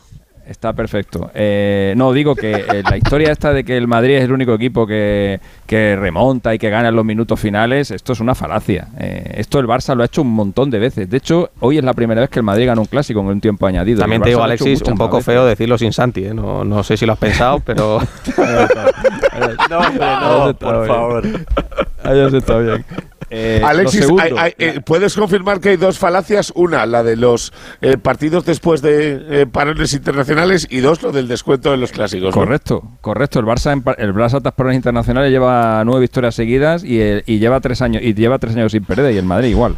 O sea, otra falacia total. Y luego eh, la historia esta de que el, de que el Madrid eh, es el único equipo que cuando cuando no juega bien puede ganar y que esto solo lo hace el Madrid y tal. Yo esto que se lo escucho mucho a, a- a la gente del Barça y se lo escucho mucho a Xavi y se lo he escuchado hoy a Ter Stegen. Esto es El Barça ha ganado partidos este año, Eh, sí, ¿eh? Pero, pero, pero este año y el anterior y el Sí. anterior y hace 20 años, o sea, pero es que vamos a ver, es que parece, es que parece que solo lo hace el Real Madrid. Esto, esto lo hacen todos los equipos grandes. eh, y el Barça, por supuesto, que lo hace también. Y no es necesario que el Barça juegue bien para ganar partido, porque el año pasado y el anterior nos cansamos de decir que mal juega el Barça, pero 1-0, 1-0, 1-0 y al final campeón de liga. O sea que realmente esto lo hace, lo hace todo el mundo. Y lo- luego lo tercero, lo de que el Madrid eh, o sea, lo de que Bellingham está ocultando los, eh, los errores del Madrid, eh, eso no es cierto. Los errores del Madrid no los está ocultando nadie porque los vemos todos y los comentamos Y los todos. comentamos. Ahora, No, y- pero, pero y por- y Alexis, por el comentario, el comentario para eso es básico. Ahora, lo que el está- año pasado, lo que eh, está haciendo Bellingham, eh, eh, casi 10 goles, Valverde más de 10 en, la me- en el medio campo, Pini y Rodrigo entre los dos más de 40. Es que eso no aparece por ningún sitio. Es que no lo, Es que no lo si veo tú por tienes ningún a- lado. Si tú tienes a un jugador, eh, como tenía el Barça el año pasado, en el caso de Lewandowski, si tú tienes a un jugador. eh, Bellingham es Benzema gol este por año. Que te mete un gol por partido y los demás no marcan, la única forma de ganar los partidos es asegurando atrás. El Barça el año pasado eh, tuvo porterías a cero para aburrir, por eso fue campeón de liga. Eh, el Madrid, de momento, no está encontrando esa estabilidad atrás porque le están haciendo bastantes goles. Y por eso Bellingham está teniendo que hacer más de la cuenta, porque lleva 13 goles en 13 Mm. partidos. A lo mejor las cifras de Bellingham más normales sería que llevara la mitad de, la mitad de goles. Pero de momento, eh, como el Madrid atrás no se está sosteniendo, pues digamos que Bellingham está haciendo un esfuerzo adicional, pero que no oculta nada. Los problemas que está teniendo el Madrid, eso los estamos viendo todos. Y luego lo, último ya, que coño, que Bellingham juega en el Madrid. Entonces, entonces eh, al margen de los muchos problemas que puede tener Madrid, también tiene una virtud que es Bellingham, que se está encargando de que en los tiempos de problemas, pues los puntos no se estén escapando gracias a su goles, porque él es del Madrid, no es del Betis ni del ni de la Real Sociedad. Juega en el Madrid, coño. Madrid- Por cierto, para, para, para ir cerrando, que no, se me, no, no me lo quiero olvidar, eh, os quiero preguntar a todos, a, a cada uno, por la polémica, es decir, por ese posible penalti de Chuamení al filo del descanso sobre Araujo y por ese posible penalti también de Araujo a, a Camavinga. Empiezo por ti, Alfredo. Em, ¿Para ti alguno de los dos es penalti? ¿Ninguno es penalti? ¿Los dos son penaltis? ¿No se pueden comparar? Sí, para mí, para mí no se pueden comparar. Es, es mucha más flagrante la acción de Chouameni sobre Araujo. Me parece un penalti clarísimo. No entiendo por qué el VAR no llama al, al árbitro del partido, por lo menos para que lo vea, porque a mí me parece que es que le impide absolutamente saltar, le bloca. Eh, eh, eh, yo que creo que era un penalti el otro día clarísimo de Jesús Navas, no entiendo esta tesitura. Hemos pasado de los eh, penaltitos que pintaban y tal a que en el área pasan cosas flagrantes y no se pitan. Y he visto, a mí en el campo, cuando lo estábamos comentando, me parecía más penalti el de Araujo a Camavinga, pero he visto unas imágenes y son los dos los que forcejean. Si veis, mete Camavinga la pierna entre las dos piernas de Araujo y viéndolo eh, en la televisión con más calma, no me parece ya tanto penalti. Así que yo tengo claro que el de Araujo es penalti, Uno el de, sí, el de Camavinga no. El otro no. ¿Ortego? Yo creo que los dos son penalti, porque Araujo se despreocupa del balón y va a buscar a va a buscar el cuerpo de, de, de Vinicius en esa acción y el primero no tiene no tiene discusión, el primero es un agarrón con derribo y tiene que ser penalti. ¿Y por qué no le llaman? Yo es que no entiendo esas Yo tampoco cosas, lo he entendido. Por lo menos Yo tampoco lo he entendido. lo del- Pero eh, sí que es cierto que en este caso, a ver, mm, lo podemos contar. En este caso son órdenes del, del comité de eh, no llamar al, al árbitro de campo si el penalti no es clamoroso. Clarísimo, porque además estamos hablando ¿Que de. tiene que- de- que- de que un disparar clásico. con una ametralladora Para mí- para- No, si lo has dicho, para mí, para mí es penalti, pero no es un penalti clamoroso. Igual que para mí el de Araujo a Camavinga es penalti, pero es incluso un poquito menos que el de Chuamení a Araujo. Eh, Gica, para ti. Los dos son penaltis. Eh, para mí mucho más claro el de eh, Tchouaméni a Araujo, pero el otro también lo pitaría porque sí lo obstaculiza en el área. Para mí los dos. Pere. Pero eh, también te digo una cosa, Gon. ¿Mm? Eh, el penalti de Araujo es con 1-0. Esto hubiera cambiado mucho el sí, partido. sí, sí, sí, sí, eso seguro. ¿Pereiro? Eh, para mí el de el de Chouameni es clarísimo, pero clarísimo. Y el otro no lo hubiera pitado en 10 veces, lo pito una. Así que uno sí y otro no. Alexis. Bueno, los agarrones los árbitros no los pitan casi nunca. Eh, entonces, para que eso, eh, en ese tipo de jugadas, eh, para que eso sea penalti, eh, depende de las ganas que tenga el del bar de llamarte o no. Si te llama es penalti, porque el árbitro lo ve lo va a pitar, y si no te llama, pues no es penalti. Y yo creo que en este tipo de partidos el bar tiene, una, el tiene unas instrucciones clarísimas, que es, vamos, eh, o lo matas o, no le llames. Eh, porque no, no, no ha pasado solamente hoy. Hemos visto acciones de penalti muy claras, más claras que estas en, en clásicos, tanto a favor de uno como del otro, y rara vez, rara vez interviene el VAR. O sea, en este tipo de que, di- que no digo que esté bien, ¿eh? No, Eh, no, tú pero- tendrías que arbitrar, tú tendrías que arbitrar igual en un Betis Racing que en un Madrid que en un Madrid Barça, pero estamos viendo clásico tras clásico que el VAR se cuida mucho de, de intervenir y aquí En- si a Gil Ramos le pitaron uno, creo. VAR, creo, creo. creo que a Ramos le pitaron un penalti por VAR, ¿no? En el Camp Nou. A Ramos le han pitado, sí, a Ramos le han pitado un penalti por VAR, sí, sí. Sí, pero- digo. pero- pero piensa que- cada año es diferente. desde VAR, es que desde que hay VAR en la Liga Española, eh, que van, este es el cuarto año, eh, debemos llevar como 14 o 15 clásicos. Eh, y no es normal, no es normal que en 14 o 15 clásicos el VAR intervenga tampoco. Por eso digo que, eh, hay unas directrices que es que No, no, es están que clarísimas. desde el comité os digo que ninguna de estas dos acciones eh, va a ser considerada eh, un error de, de Gil Manzano y tampoco Claro, de Cuadra Fernández, digo, pero también claro. te digo que eh, si Gil Manzano pita los dos penaltis o cualquiera de los dos penaltis, tampoco, tampoco Ya, ya, pero sería dame tu considerado opinión. como dame tu opinión, que siempre me das la del CTA y no me para das mí, la tuya. Dame la tuya, para mí los dos son penaltis, pero para mí el de Chuamení a Araujo es más penalti que el de Araujo a Es muy claro, es que es un penalti clarísimo, es que no entiendes Ese cómo... penalti cómo- no admite igual que, ninguna, pero igual penalti que el de Navas, i- igual que el empujón de Navas el otro día eh, al delantero del Real Madrid. Eso es, Pero Alfredo, penalti ah, pero pero tal cual. si, si no es un problema, es un problema, no es un problema de colores, es un problema que hemos pasado de que en el área lo que antes antes le tosían a un tío y era un penalti, ahora es que ya no le pitan ni aunque le salga sangre. Pero O sea, Alfredo, es que hemos te digo una cosa. De un porque extremo a si otro.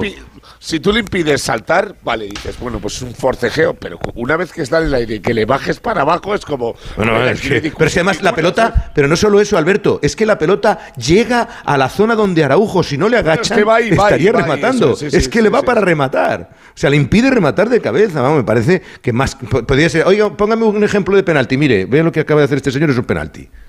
Yo por lo menos lo, ve- lo he visto clarísimo. Bueno, pues. Pero en- también influye lo que dice Alexis, que es eh, si te llaman lo vas a ver y lo vas a pitar, pero claro, el que está ahí en la furgoneta o en las rozas dice, a Claro. ver si quiero tener la semana tranquila o, o prefiero tener la ajetreada. Sí, porque si le llama ya sabe que tiene que pitarlo. Sí, sí, claro, porque, Porque si, si le te lo llaman tiene en un pitar. clásico y no lo pitas, eh, ya tenemos una semana movida de verdad. Pues Enrique, Yica, Pereiro, Eh, eh, perdona, perdona, Dime, perdona, dime, perdona. dime, a- antes de terminar, tema Vinicius. Ah, no, no, no, eh, claro, ha habido, claro, sí, sí. sí, ha habido ciertos insultos en la grada. Eh, eh, la Liga ya ha tomado nota de todo ello, ha hecho un comunicado de la Liga anunciando que evidentemente van a intentar identificar a las personas. Ya sabéis, eh, había 50.000 espectadores, evidentemente, y ha habido gente que no se ha comportado. El Barcelona ha hecho público un comunicado rápido a las 9 de la noche diciendo que el Barcelona siempre defenderá los valores del fútbol y del deporte como el respeto al rival y por eso investigará cualquier insulto racista que se haya podido producir esta tarde durante el partido en- ante el Real Madrid, sobre todo en el momento en el que se retira el terreno de juego Vinicius y en el que también es verdad, eh, no es justificar que han sacado unas imágenes que vienen a decir que si era eh, un plátano, no parece un plátano, Ah. es una cartulina amarilla lo que sobrevuela, está mal tirar cosas, pero hay gente que cree No, pero que hay le que ha podido tirar un porque, plátano. porque es, diferente. Sí, no es lo mismo tirar porque, claro, una bola no, de papel albal no. que un plátano, porque que es no- evidentemente un gesto muy racista. Mucho, y y eso es un gesto racista. Eh, por lo que se ve en las imágenes de ese vídeo, es un plástico amarillo Ah. de los que llevaba la gente, tenía que mostrar en el mosaico inicial. No es un plátano, pero sí hubo gritos racistas y además en esa fase del partido en la que es sustituido Vinicius. Esto lo cambia, no todo, evidentemente, porque ha habido también gritos racistas hacia, Sí, pero hay que, hacia hay que Vinicius. decirlo, ¿eh? que pero hay que, hay seis que horas en redes sociales con un plátano. ¿eh? Sí, sí, hay que decirlo y me alegro de que Alfredo lo, lo especifique porque al final, por la actitud, por las formas de que habrán sido 5, 10, 20 o aunque sean 100, eh, mancha la imagen de todo un estadio que ha estado... eh, Y, y yo creo que el. Barcelona ha reaccionado bien. Y el Barça ha Barcelona con este reaccionado comunicado muy reacciona bien. rápido y, y se Muy pone donde se tiene que poner el club. vamos. Muy bien, es lo que hay que hacer y lo que está Mira. haciendo la liga para no, no permitir esto. Lo último, sí, Alexis. Sí, mira, que lo que, lo que lo he mirado ahora, desde que hay VAR en la liga, eh, bueno, en España eh, ha habido 17 clásicos y en esos 17 clásicos al, al árbitro del VAR solo le han llamado tres veces para revisar el monitor. Tres está, veces confirmado en lo que tú 17 cuentas. clásicos. No, me- no me diréis, no me diréis que no es curioso. Hombre, No claro, y no ya te digo una cosa, que y en las últimas dos jornadas, si te, te van a llamar muchas veces. ¿Por qué? Porque prefieren que el árbitro de campo, aunque sea una jugada gris, vaya a la pantalla y la revise cuatro o cinco veces. Pero porque tenemos una cultura, Gonzalo, porque tenemos una cultura desde que se implantó el bar que cuando a un tío le llaman al bar es que tiene que rectificar. Y no si, debería si ser dijéramos, si- claro, tendríamos que tener la cultura de decir, oye, te llaman al bar para que te quedes más tranquilo tú, me Claro. quede más tranquilo yo y se quede más tranquilo todo el mundo. Y ya está. Y si un tipo va al, ar- al bar, como ha pasado muy pocas veces, lo ve y dice, pues yo sigo creyendo que lo que he visto es lo que he pitado, Pues no pasa nada. pues empezaríamos a normalizar que de vez en cuando vaya al bar Ya, pero, y no, y pero, no siempre Alfredo, tenga que... a- acuérdate que cuando eh, le llaman al bar y rectifica su decisión, esos son menos puntos para el árbitro y peligra un descenso. Es que ahí ya Si eso cambiamos la pasara- película, ¿eh? pero, Si eso pero es peor, menudo- pero es peor, pero, pero es peor si, Claro si no que es peor, rectifica y es flagrante. Es mil veces peor, porque el otro no es fútbol. Es- El problema Eso es va- cuando los va árbitros... contra- eso va totalmente contra el espíritu del VAR. Si eso Claro. pasara muy a menudo, que a un árbitro le llamen y el árbitro se mantenga en su decisión inicial, significa que es una jugada dudosa y por tanto jamás el VAR te debería llamar. O sea que cuantas más veces pase eso, eh, más, estaré- más estarán yendo los propios árbitros contra la norma por la cual se instauró el VAR. Que no lo olvidemos, era solamente para acciones que fueran flagrantes. Ya me dirás tú qué cosa flagrante habrá si llamas a un árbitro, ve la jugada en el monitor y dice, no, no, si lo que pito está bien.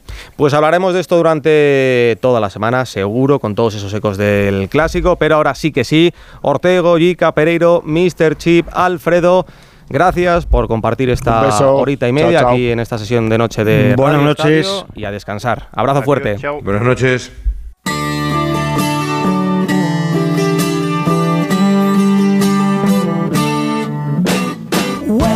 Maggie, I think I got something to say to you. It's late September and I really should be back at school. Quería preguntarle eh, por, por, por, un tema que viene rodeando cuando esta temporada hay partidos grandes. Pasó en el derby y está pasando esta semana. Eh, se está hablando mucho en la previa de, de los árbitros, se están barrando mucho. No sé si es nuevo o no, pero es algo que llama mucho la atención. No sé cómo lo ves, cómo lo valoras, si se está poniendo demasiado el foco en eso y no en, en el fútbol. Bueno, la verdad que el Alavés viene de hacer dos partidos muy buenos. El Betis con el Betis es un partido interesante, ni que hablar con el Villarreal, que pudo haber ganado. Y obviamente nos enfrentamos a un equipo que va a venir con mucho entusiasmo, que sabe a lo que juega, porque el entrenador tiene muy clara su idea. Y nada, lo único que nos enfoca en este momento es el partido del Alavés. Más claro imposible. Alejandro Mori, ¿qué tal? Buenas noches. Hola Gonzalo, ¿qué tal? Buenas noches. La verdad es que sí, ¿eh? más claro imposible. Es como si te preguntan por el tiempo y tú contestas dando la hora, ¿no?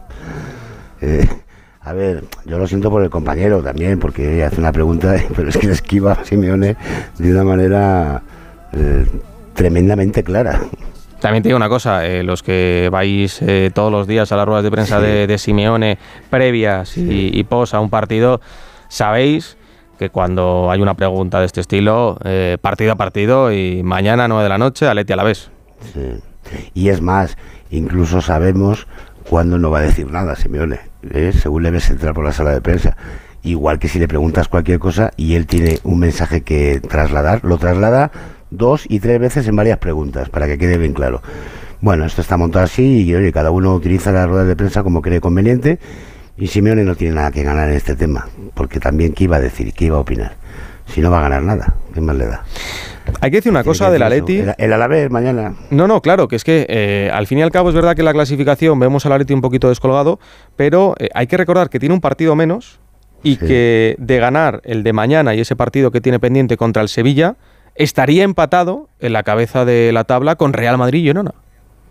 Claro, pero para eso hay que esperar al 23 de diciembre, que es cuando se va a jugar el partido aplazado frente al Sevilla en el Metropolitano, y por supuesto ganar mañana, ¿eh? con todo el respeto para el Alavés, que seguro que va a poner las cosas complicadas, con Samu o Morodión, te recuerdo, jugador Sí. del Atlético de Madrid, que fichó al Granada Buenísimo. por 6 millones de euros, y que es un...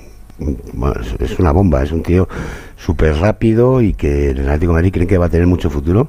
Hoy mismo Simeone lo decía en la rueda de prensa, bueno, ahora está en Alavés, pero seguramente el año que viene esté en el conjunto rojiblanco y, y se espera mucho de este jugador, ¿eh? Por cierto, seguimos eh, pendientes de la renovación ¿no? de, del Cholo. Sí, seguimos pendientes de la renovación. Se había hablado de que en octubre iba a ser cuando se hiciera público ese acuerdo, que se está gestando. Eh, el otro día decía nuestro compañero Antonio Sanz que tenía información de que iban a ser tres años y no dos. Bueno, yo creo que al final el Simeone y el Atlético de Madrid están condenados a entenderse que va a renovar. Veremos por cuánto tiempo. Pero sí, hoy se le ha preguntado sobre este asunto y tampoco, tampoco te creas que ha sido muy explícito. Vamos a escucharlo. Estás a ocho meses de que se acabe tu contrato con el Atlético de Madrid. Hay informaciones encontradas. Unas dicen que ya lo tienes todo cerrado y pendiente de anuncio. Otras que todavía estás en esa fase y tengo que preguntar a ti cómo, cómo está el asunto porque la gente eh, quiere saber que el, el Cholo va a seguir en el Atlético de Madrid. Gracias. Seguimos pensando como siempre he pensado en el partido a partido y cuando tengamos algo contundente para informar, le informaremos. Traduce, Jano. Cuando se renueve os lo diré, chavales. Eh, cuando renueve, cuando firme, lo sabréis, será oficial, lo hará oficial el club, no lo va a decir Simeone, lo va a hacer oficial el club y, esperemos que sea en breve. Yo creo que mucho no se va a demorar, desde luego que en el mes de noviembre parece que se va a hacer público este acuerdo. Veremos a ver qué es lo que ocurre. Pero mientras tanto, Gonzalo, el Atlético Madrid mañana quiere conseguir su sexta victoria consecutiva en el Campeonato Nacional de Liga, que se dice pronto, ¿eh? Para eso tiene que ganar al Alavés, tras dos entrenamientos después del partido de Champions frente al Celtic de Glasgow y vaciando en la enfermería. Fíjate que mañana, cuando conozcamos la lista de convocados, pues va a haber por lo menos 20 futbolistas del primer equipo, ¿eh? porque como te digo, tan solo tiene tres bajas, Lino, Memphis y Demar por lesión. Es verdad que Reinildo no va a entrar, lógicamente, porque está entrenando con el grupo, pero lleva ocho meses separado por esa rotura del ligamento cruzado. Y el que sí va a entrar, y así lo ha confirmado Simeone, es José María Jiménez. Creo que va a haber algún cambio en el 11 con respecto a Glasgow. Me parece que Galán va a pagar los platos rotos en el carril izquierdo. Y creo que eh, Llorente, con su buena actuación, va a desplazar a Saúl al banquillo. o traducido y pasado a limpio, Black en portería, Molina y Riquelme en los carriles, Savic, Bissell y Hermoso en el eje central de la zaga, con un centro del campo formado por Coque, Llorente y Rodrigo de Paul, y arriba Grisman y Morata, eso es absolutamente indiscutible. Morata que está en un momento de forma espectacular, marcando goles, y de Grisman que te voy a contar, ¿no? Puf, Griezmann, eh, se lo preguntaba el otro día a Ortego eh, si estaba a la altura de Jude Bellingham. Para mí, los dos jugadores de momento de, de la liga. Pues a las 9 de la noche, en el Metropolitano, ese partido que cierra la jornada dominical entre Atlético de Madrid y Alavés, que contaremos aquí con Hugo Condés y con Alejandro Mori. Abrazo fuerte, Jano. Otro para todos, Gonzalo, un abrazo. Radio Estadio. Gonzalo Palafox.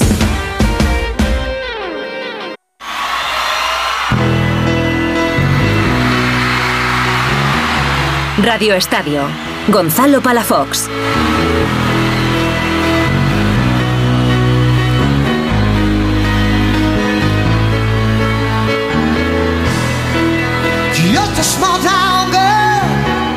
Y antes de irnos a las motos, nos tenemos que pasar por Budapest porque lo hemos tenido cerquita. No ha podido ser, aún así, otra plata mundial más para el karateca Damián Quintero y ya van cuatro. Es su medalla número 128. Una locura. Damián, ¿qué tal? Buenas noches. Hola, buenas noches. A esta hora eh, tienes el, el regusto amargo de no haber conseguido, haber estado cerquita de, de conseguir el oro, o ya en frío se empieza a degustar la plata.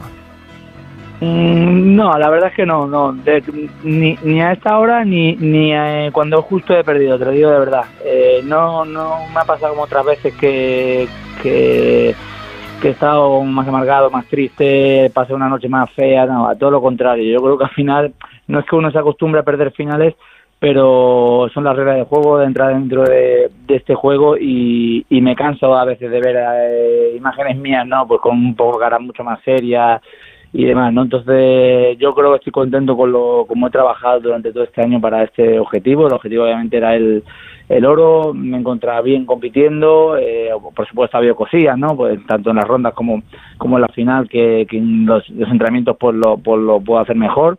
Pero eso lo sabemos nosotros, los que, que estamos todo el día viéndonos, yo y mi entrenador, ¿no? No lo saben los árbitros, no lo sabe el público y en general creo que ha sido una buena actuación mía y como te digo al final no creo que es pues es seguir agrandando pues este legado que, que quiero dejar y, no me preocupa ni me entristece no haber conseguido el oro mundial Es que te has quedado a nada. Eh, has sumado eh, 44 puntos y medio y te has quedado a, a un punto, ¿no? Más o menos de- del turco. Sí, bueno, es que eh, analizando un poco al final, eh, no sé, como no, no he visto ni las puntuaciones, yo he visto ya que directamente le daban ganador azul y salía el azul, eh, no sé los árbitros que, que es lo que han visto, que han puesto, he estado, como salía primero yo, ya estaba ya tranquilo, he estado mirando el, el kata del turco y he visto cosillas, la verdad, he visto cosillas de, de pero bueno, lo que te digo, también yo he, fallado en alguna línea, entonces bueno, no sé si deberíamos incluso haber estado más, más igualados, ¿no? Eh, pero no le presto atención al final a las puntuaciones, las puntuaciones son los árbitros que obviamente como tienen que poner dos puntuaciones pues siempre van a poner un, un 0-2 o un 0-4 de diferencia con respecto uno del otro para que para que se sea clara la diferencia no no te van a poner un 0-1 y eso no existe ni en rondas ni en, ni en ningún ni en la final ni nada entonces bueno no no le he prestado atención a, la puntuación sino simplemente pues eh, cómo me he sentido yo en el tatami lo, lo que he podido fallar o lo que no y, y cómo he disfrutado este campeonato Lo importante es que el año eh, es casi mejorable. Eh, campeón de Europa y subcampeón del mundo en tan solo siete meses, ¿no? Sí, más, el oro de los Juegos Europeos, que bueno, eran los tres grandes objetivos de esta, de esta temporada. La verdad, pues, me hubiera encantado haber- hecho triplete, pero, pero bueno, no ha podido ser. Eh, aún así, lo que dices tú, yo creo que ha sido una grandísima temporada, sobre todo después del 2022 más normalito que, tuve tras eh, pues eso tras volver de los Juegos Olímpicos que ese es un año un poquito más más difícil y con el cambio de entrenador que he tenido y, he vuelto a disfrutar en el tatami que creo que al final lo, lo importante y esta temporada me la, he tomado como eso no sin la obsesión de la medalla sin la obsesión de, de conseguir torneos sino con, la obsesión de disfrutar y, creo que es lo que he conseguido y es lo que he transmitido al público y espero que hayan disfrutado de, de mi actuación ¿Cómo ha sido justo este, este cambio de, de entrenamiento físico y mental en, en los últimos meses? Pues ha sido para mí muy positivo, ¿no? Porque tenía que resetear después de, los juegos con el equipo que tenía anteriormente. El 20 2022 que estuvimos aguantando la mitad del año, pues no no fue muy bien y creo que son ciclos, ¿no? Al final creo que lo importante es poder encontrar, como he hecho yo, que he encontrado a un nuevo preparador físico, Antonio Espósito y después a José Albuquerque, que es mi entrenador de, de, de karate y me han renovado la energía, ¿no? Esa ansia de querer volver a ganar, esa ansia de de perfeccionamiento, de disfrutar entrenando, de, de sí, es obviamente jodido entrenar y, se sufre, pero pero se disfruta sudando y es lo que a mí me gusta, ¿no? Entonces, bueno, pues yo creo que ese cambio al, al final se ha trasladado a nivel mental también y, y lo he trasladado por, por lo expuesto en, en el tatami durante toda la temporada, ¿no? Que yo creo que al final está último torneo que tengo que era justo el mundial pues no tiene que amargar toda una temporada yo creo que bastante eh, buena o casi mejorable como decías tú eh, en cuanto a resultados Oye, eh, repasándolo, de las 128 medallas que has conseguido, 89 son internacionales y 39 nacionales. Hay que redondear esto, ¿no? Eh, 90 y 40. No nos vayas a dejar ahora, ¿no? Nah, todavía no, no lo sé. Ahora tengo que tengo que desconectar. Necesito una dos semanitas de, de desconexión, pero no me planteo la retirada realmente. Lo que pasa es que sí es verdad que quiero descansar. Cada vez se me hace más duro. Tengo otros proyectos también personales y profesionales, con lo cual se me hace cada vez más duro el, el tener que compaginar todo esto con mis seis siete horas de entrenamiento. Yo creo que sí voy a levantar un poco el pie de acelerador y, vamos a ir viendo cómo empieza la temporada del año que viene, pero bueno, pero también es verdad que hay un, un, gran objetivo que se plantea en nuestra federación, que el año que viene es el Campeonato del Mundo por equipos en, en Pamplona, en España, y bueno, pues a lo mejor es un, buen sitio también para, estar allí, ¿no? Eh, la última, tú eres del 84, tienes eh, 39 años. Eh, Qué rabia que el karate no esté en los próximos Juegos Olímpicos en, París, eh, tampoco Los Ángeles, y, y sobre todo eh, incomprensible, ¿no? Sí, no tenemos respuesta. A día de hoy, pues igual que nos pasó cuando antes de debutar en Tokio, ya sabemos que estábamos fuera, ya sabemos también que para Los Ángeles nada. Eh, entran otros otros deportes que para mi opinión pues le conviene mucho más al comité organizador en este caso Los Ángeles. Eh, con París pasó igual cuando meten el, el breaking y aguantan los, los otros tres deportes. Entonces para nosotros es un palo. Es dimos un paso atrás sin estar en París, damos otro paso atrás sin estar en Los Ángeles. Para mí personalmente eh, yo estoy bien eh, con mis sponsors con privados, con bueno pues mis colaboraciones, eh, me, me, mantengo bien y puedo dedicarme 100% a, a ser deportista, pero viéndolo un poco no del lado egoísta, viéndome a mí personal, sino viendo un poco las generaciones que vienen detrás mía, pues les fastidia mucho pues su preparación, ¿no? Tienen que volver un poco a lo que a, hace años pues tenía yo, ¿no? El compaginar con estudios, el compaginar con, con trabajo y eso se hace mucho más duro porque a la hora de, de venir a, competir pues a estos mundiales o, a, o al circuito mundial donde hay mucha eh, competencia y, y, hay mucho nivel y tú no te puedes dedicar 100% a eso. Pues sí, es algo incomprensible, algo que nadie entiende y bueno, pues son estas elecciones, estas decisiones eh, que hace el COI y que deja eh, fuera de, de, los Juegos un deporte tan importante como es el, el karate. Pues Damián, eh, un placer hablar contigo, enhorabuena porque has sumado eh, otra medalla mundial más para el deporte español y eso no es poco, ¿eh? Muchas gracias. Abrazo fuerte, chao. Un abrazo, chao, chao.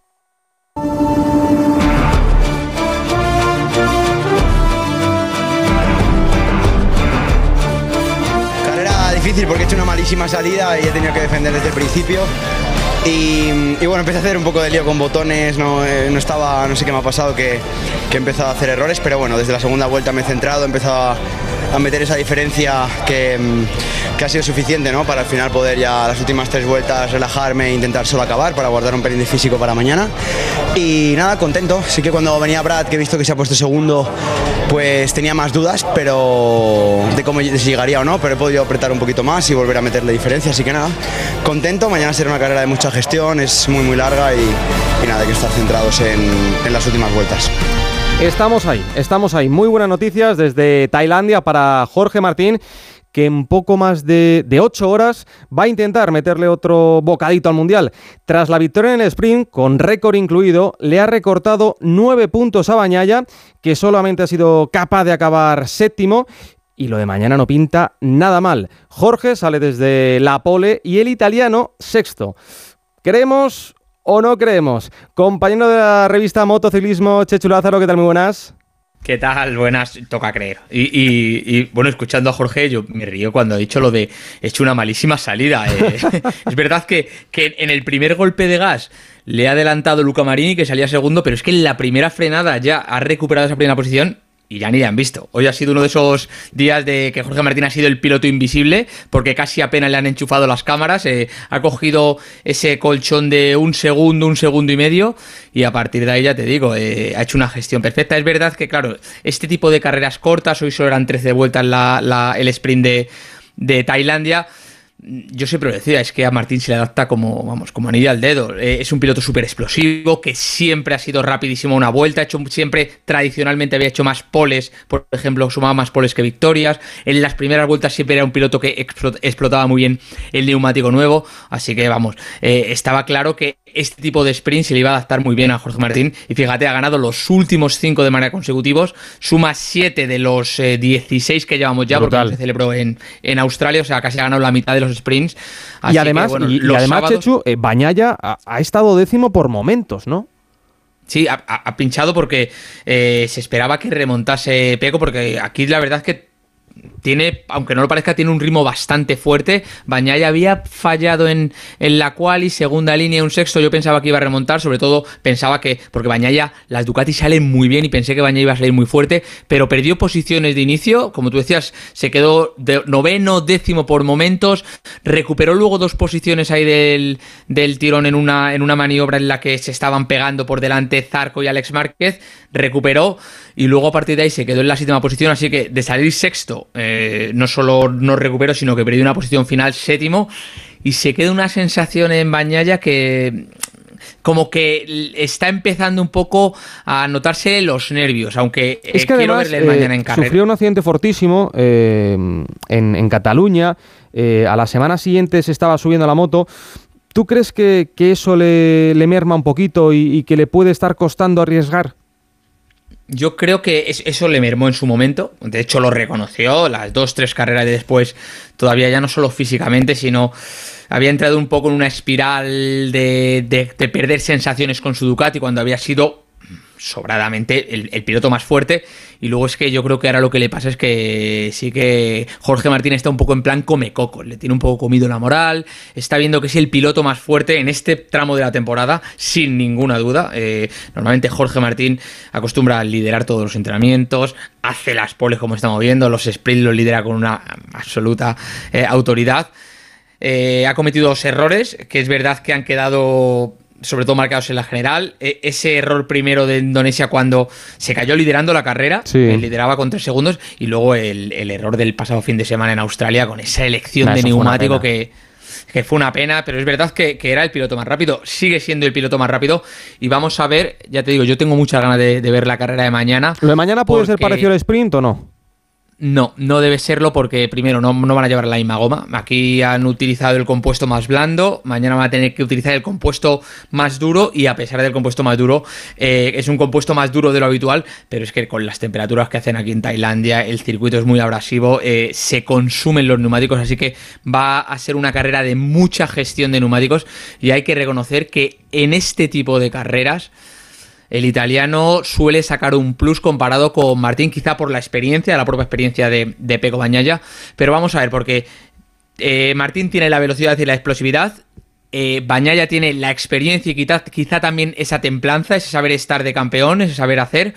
Y yo creo que mañana se presenta una carrera completamente diferente en la que estoy seguro que la estrategia de Martín va a ser la misma, situarse en cabeza y tratar de tirar quizá no como, como ha hecho hoy, pero sí que va a intentar escaparse y yo creo que Bañaya sí que va, va a hacer una carrera, yo creo que va a estar delante y, que, y creo que puede plantar batalla a Martín. Bueno, veremos.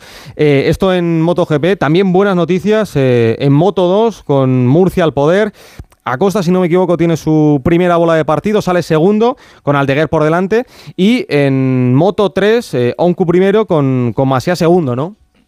Sí, has, has- mencionado al otro nombre propio del fin de semana, que es Pedro Este lo tiene más cerquita. porque- Este lo tiene cerquita y lo, que- lo bueno es que si no es aquí en Tailandia, que las únicas dos combinaciones que le harían campeón serían que Acosta mañana ganase la carrera y su rival, su único rival Arbolino, fuese décimo o peor, o incluso siendo segundo Acosta, si Arbolino hace décimo quinto o no puntúa, también se proclamaría campeón. Pero como te digo, Gonzalo, al final eh, el murciano, si no consiguen el título o cerrar el título en, en Tailandia, tendrá otras tres carreras.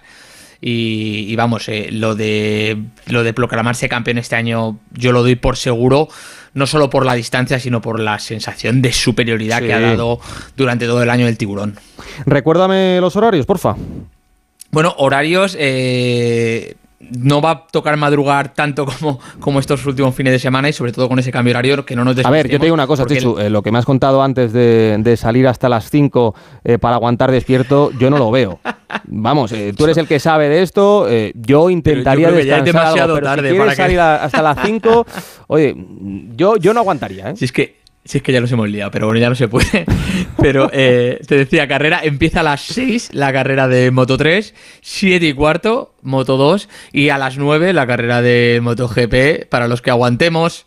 Pues las 9 se nos va a hacer tarde. Para los que madruguéis, que seguro que tú madrugas, Gonzalo, es un horario bastante razonable como Sí. para despertarse. Es buen horario. Ah, y buenas noticias en el Mundial de Superbikes con eh, la segunda victoria para, para Bautista, segundo campeonato, ¿eh? Buenísimas noticias. A mí me hace una especial ilusión porque le tengo muchísimo cariño a Álvaro Bautista, que está demostrando en este campeonato de las motos de serie, en el Mundial de Superbike, que sigue siendo un superclase y a sus 38 años, va a hacer 39 el próximo mes, 38 añazos, se ha proclamado hoy en Jerez bicampeón del mundo. Lo tenía muy fácil este fin de semana también para ser campeón. Es la última cita en el Mundial de Superbike. Hoy era la primera carrera.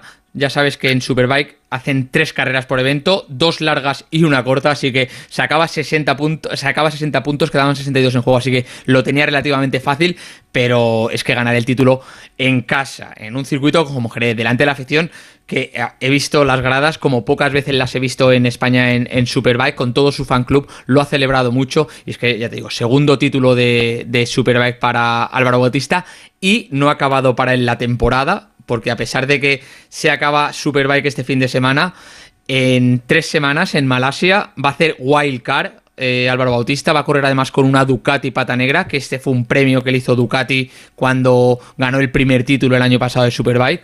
Así que le vamos a ver de nuevo en el Mundial de MotoGP, eh, bueno. cinco años después de que, de que, de que cambiase eh, dejar, ca- cambiase el MotoGP por Superbike y la verdad es que con esos dos títulos en el palmarés sin nada que perder y sin ninguna presión y con un motón como es la Ducati porque es la misma Ducati que lleva Baña y Martín la verdad es que puede hacer un Como fin de, semana de ensueño Bautista Seguro, seguro, Sí, seguro. señor. Que como te dirían en casa, Chechu, eh, no te líes, ¿eh? no me lío lo prometo Abrazo fuerte, un beso, chao. otro hasta luego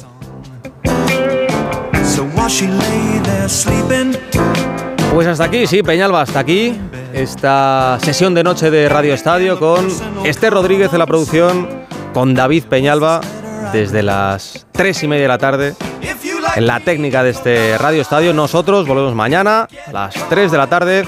Les dejamos con la rosa a los vientos. Chao, chao.